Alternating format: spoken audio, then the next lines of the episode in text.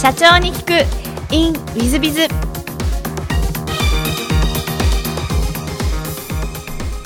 ィズビズの新谷です。先週の続きをお聞きください。で2004年に株式会社 C スタイルを設立して、えーまあ、これ独立だと思うんですけども、はい。こう独立するなんかきっかけとかいうのは先ほどの5年でっていうやつでいらっしゃいますでしょうか？そうですね、5年で起業しようと思ってたんですけれども、一人じゃあんまりやる気がしなくて、誰かと一緒にやろうと思って、いろんな人に声をかけてたんですね。で、たまたまですね、なんか一緒にやろうっていう仲間がですね、これあの、1社目の日号の時のですね、同僚なんですけど、が一緒にやろうぜみたいな話になったんで、もうこれはチャンスだと思ってですね、じゃあもうすぐやろうぜっていうので、えー仲間が一緒になってきたから、もうやろうっていうふうに決めたっていうような感じですかね。株式会社 C スタイルさんはどんな事業、どんなコンセプトでやろうなんていうことでいらっしゃったんでしょあそうですね、えっとね、会社やろうぜって決めたときは、何の仕事やるか全然決めてなかったんですよ。で、まあ、新たに会社作るんで、別に何やってもいいじゃないですか。何の業種やってもいいんで、もう完全にゼロベースで何やるかっていうのをですね、考えて、で、社名も C スタイルっていうようにしたのは、なんか何屋だかよくわからないじゃないですか。な何屋にでもなれるように、あの何屋でも良さそうな名前にしたんですよ。はい。で、会社設立、まあ、実際にあの登記して作って、えー、るぐらいにですね、その、心理カウンセラーの派遣の事業みたいなのやったら面白いんじゃないみたいなのを、もうただ単純に、あの、一緒に起業する仲間と思いついて、じゃあもうなんかそれ、それやろうぜって言って、スタートしたんですよ、事業自体は。なんですけど、あの、全く未経験で何やっていいかよくわかんなくてですね、結局商品自体が出来上がらなくて、で、1ヶ月ぐらいで、これじゃなんか潰れちゃうねっていうんで、僕がネット広告の代理店昔や、その裁判の時にやってたんで、ネット広告の代理店だったら絶対飯は食えるよとかって言って、じゃあなんかとりあえず日銭を稼ぐためにネット広告代理店やろっかみたいな感じでですね、2ヶ月目ぐらいから ネット広告代理店をなんとなく始めたんですよね。はい。それがですね、まあ、い今の会社の、まあ、スタートみたいな感じになりますね。うなるほど。今のその、あの、リビン、えーテクノロジーさんの、えー事業に近づくっていうのはどんなタイミングでいらっしゃったんでしょうか？そうですね、えっと、そのネット広告の代理店をやり始めたのが2004年の2月ぐらいなんですけど、そこからまあネット広告の代理店をずっとやって、売り上げとかも結構伸びていったんですよね、8億ぐらいまで。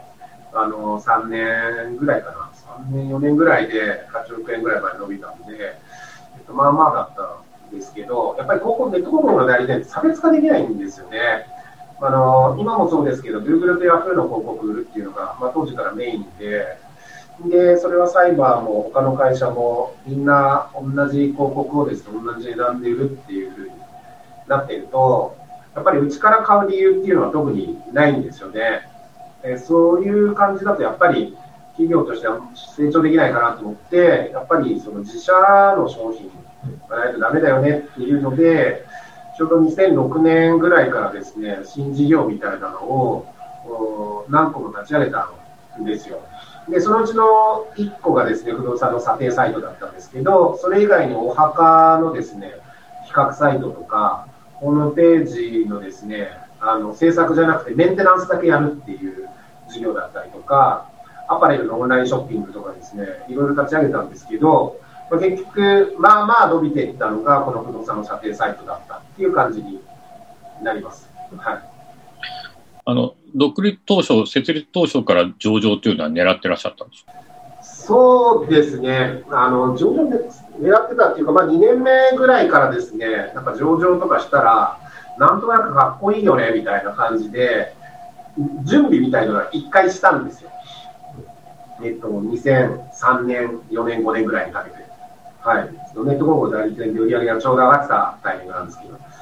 で、多少準備したんですけど、結局、その一緒に創業したメンバーが全部で3人は、僕入れて3人だったんですけど、あの、仲間割れしちゃってですね、僕しか会社残んなくなっちゃって。まあ、とはいえ、2人がそこそこ営業って重要なポジションを示してたんで、いなくなっちゃうとですね、売り上げがまあ激減していくわけなんですけど、でこれでもう上場できないねっていうので、一旦そこはあの上場諦めたっていうのと、まあ、それと同時にあのネット広告代理店業みたいなのがですね、まあ、崩壊していくっていうような感じになるんですけど、はい。なるほど。えっと、上場、じゃあ本当の上場準備入ったのは、ここ3、4年ってことでいらっしゃいますか？そうですね、今から5年前ぐらいですかね。はい。2015年ぐらいからかな。はい。で、前準備した時は2005年とか6年とかだったんで、だから、10年ぐらいは一旦、まあ、休憩ってわけじゃないんですけど、あの、準備とか全くしないで、っていうか、まあ、上場しなくてもいいんじゃねえかぐらいな感じだったんですけど、はい。でもう一回やっぱり上場させようって思ったのは、あの、なんかどんな思いがあられたんですか？そうですね、えっと、ネット広告の事業が、まあ、もう本当に下火になって、その代わり、あのこの不動産メディアがですね代わりに売り上げが伸びてきたんですよ。それで、なんだろう、このビジネス自体がですね結構、売り上げ結構伸びんじゃんとかっていうふうに思ったときにですね、あの思って、いくらぐらいだったかな、ちょっと売り上げ6億円ぐらいの時ですかね、えー、に、あの同じぐらいの売り上げで、うちより人数少ないその会社、ネットのメディアがですね、上場したんですよね。それで、え、何ここ、こんなとこ上場できんのとか思って、うちでもできんじゃんとかって思ってですね、そこから 準備始めましたね。それが今だから5年か6年前ぐらいです、ね。なるほど。だから上場に向けてのご苦労なんていうのはあられたんでしょうか？まあ、ご苦労っていうほどのものではないですけど一応、まあ、ワンマン企業みたいなのが急にちゃんと上場の基準を満たせるような社内の組織にしなきゃいけないみたいな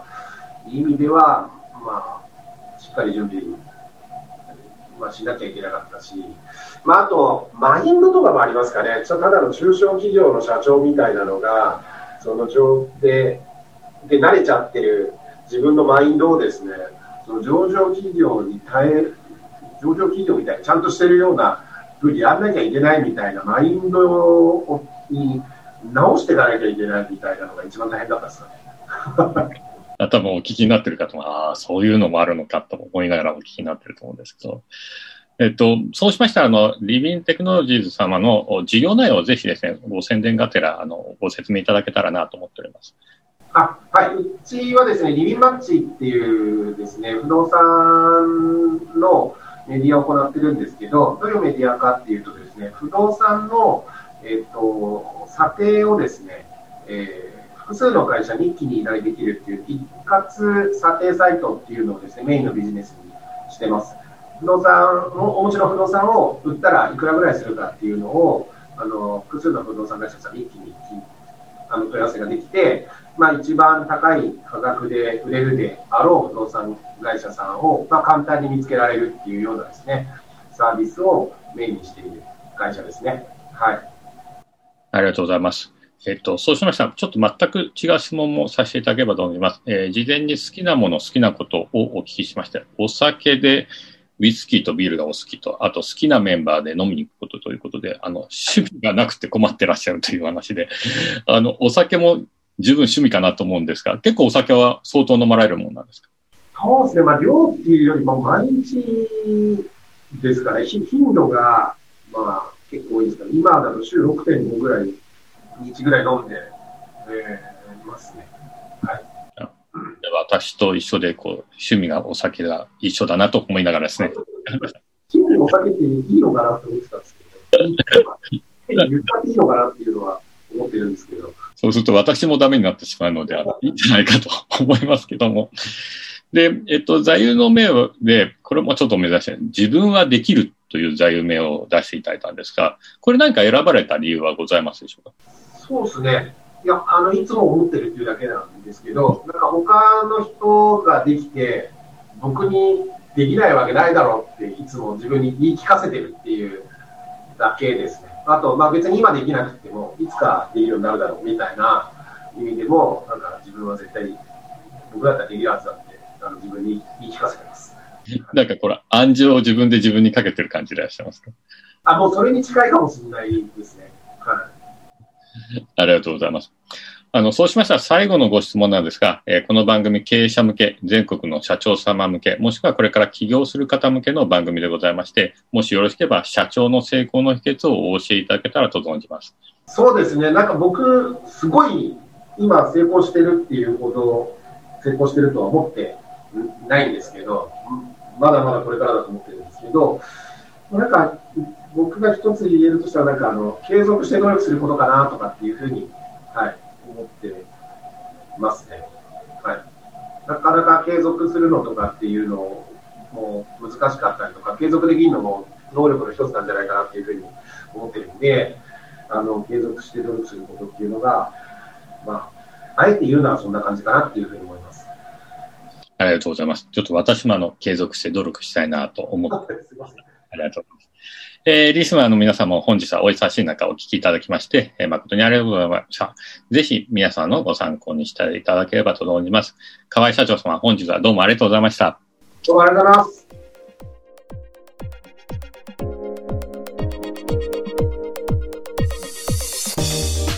本日の社長ニックインウィズビズは、えー、マザーズ上場企業のリビンテクノロジーズ株式会社の河合社長様でいらっしゃいました。いや、非常にあの、真面目な社長さんでいらっしゃって、かつ自分のことよくお考えになってるし、まあ非常にあの、ご優秀な社長さんで、えー、したね。まあ継続する、努力を継続することが大切でという話なんかは、私もあの、うちの社員にはよく継続継続というふうにえー、継続は善なりなんてこともよく言ってますもんですから、えー、非常に共感できましたし、えー、ある意味、あの、コツコツ努力することの方が大切だったりします。えー、そういう意味では、あの、河合社長様の言ってらっしゃる通りだなと思いましたし、あの、自分はできるって暗示という部分で、ああ、僕もそうしなきゃな、なんて思いましたが、反省しましたが、ついついね、私はあのネガティブなんで、後ろ向きなこと考えがちでさ、自分はできると信じて、えー、暗示をかけて、えー、前に進むというのは大変大切だなと思いました。ぜひ、あの、リスナーの皆様方も、あの、ご参考にしていただければと存じます。えー、本日の社長にクイーズはここまで。また来週。3分コンサルティング。ウィズビズが社長の悩みを解決。本日の3分コンサルティングは F 様、食品加工業従業員60人だそうです。はじめまして、千葉県で食品加工業を営んでいる F と申します。プライベートブランドの商品の製造が収益の柱なのですが、最近自社ブランドの商品の製造も開始しました。近隣の小売店や通販などで販売しており、お客様からの評価も上々です。えー、今は社長である私一人で営業しておりますが、将来のことを考えて営業職を増やそうと考えております。その教育のためにマニュアルを作ろうと考えているのですが、お恥ずかしながら営業に関するマニュアルを作成したことがございません。そこで新谷さんにご質問です。営業マニュアルを作る上で必須となること、勉強した方がいいことなどがございましたらお教えいただけないでしょうか。よろしくお願いします。えっ、ー、と、まず勉強の方ですが、今はあの YouTube の時代なので、えー、もしくはあの、えー、無料のセミナーも多くなってますので、YouTube やセミナーなどで営業に関するセミナー、あの、まずはいっぱい出てみたらどうでしょうか？見てみてはいかがでしょうか？そうすると、えっ、と、なんかマニュアルの方向性が見えてくるんではないかなと思います。で、マニュアルの作り方なんですけども、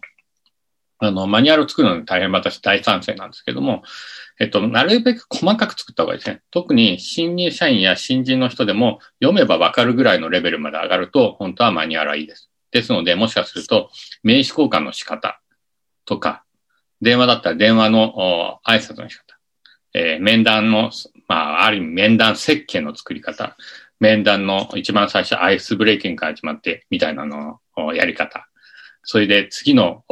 その面談にどうつなげていくか。みたいなことをですね、こと細かに書いていったらいいんじゃないかなと思います。えー、それも、まあ一番重要なトークとツールと私どもは営業のことは言うんですけど、トークレベルでですね、えー、なんて挨拶するのかの文言までですね、ちゃんと考えて、あの、社員に考えさせるんではなくて、営業面に考えさせるんではなくて、社長が使っている言葉を使うぐらいな感じでですね、えー、書いた方がいいです。えー、そのことによってですね、新人でも新入社員でも、まずは読めばできる。読んで研修すればできるレベルになってきます。それが大変重要なんじゃないかと思います。あと考え方としては私どもだとセールステップなんて考え方をしますが、今で言うと KPI みたいな考え方ですね。えー、まあ一番最初処方して、えー、その後フォロー面談をして、えー、例えば社長と面談をしてもらって、最後、まあ、契約まで至ると。こんな感じの流れになるんだと思いますけど、これをステップごとに考えるわけね。処方は処方、時報は時報みたいな感じで、ステップと考えていく。で、だんだんだんだん、こう、面談する先が減ってって、最後、黒字は何パーセントぐらいの確率でいけるのかっていうのを、ステップアップ率と言いまして、ステップごとに、えー、上がってくる率、階段を上がれる率を、まあ、KPI として取っといて、そのパーセンテージを目指す、みたいなんですね。こういうこともですね、マニュアルの中に入ってて勉強しておくと、そういうのを意識して、えー、マイルストーンなんかを意識して進んでいくので、えー、そういう意味合いで、そんなことを科学的に、論理的に書くことも大変重要なんじゃないかなと思います。まあ、そんなことをですね、セミナーなどをね、えー、勉強しながらですね、聞きながらですね、勉強していくと、営業マニュアルが、まあ、ある意味重厚なものになってきて、大変有効性が高いものになるんじゃないかなと思います。ぜひ、あの、試しに作っていただいて、どんどんどんどんブラッシュアップしていっていただければと思います。えー、な、なかなか難しいようでしたら、えー、私の方で無料で経営相談乗らさせていただきますので、何なりとおっしゃっていただければと思います。えー、本日の3分コンサルティングはここまで。また来週。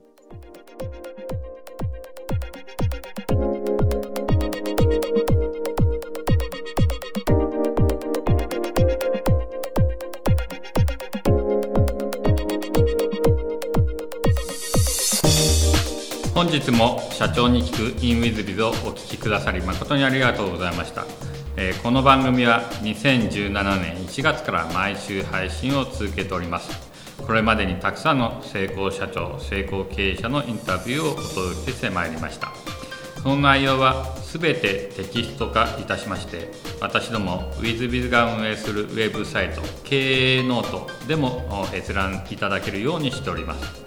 音声だけでなく文字で読み返すことで新たな発見や気づきがあり皆様の会社経営に役立つヒントがきっと見つかるのではないかと思いまして、えー、サイトの方にもさせていただいてます。ぜひネット検索で経営ノートスペース社長インタビューと入力いただき経営ノートのサイトをご覧になっていただければというふうに思っております。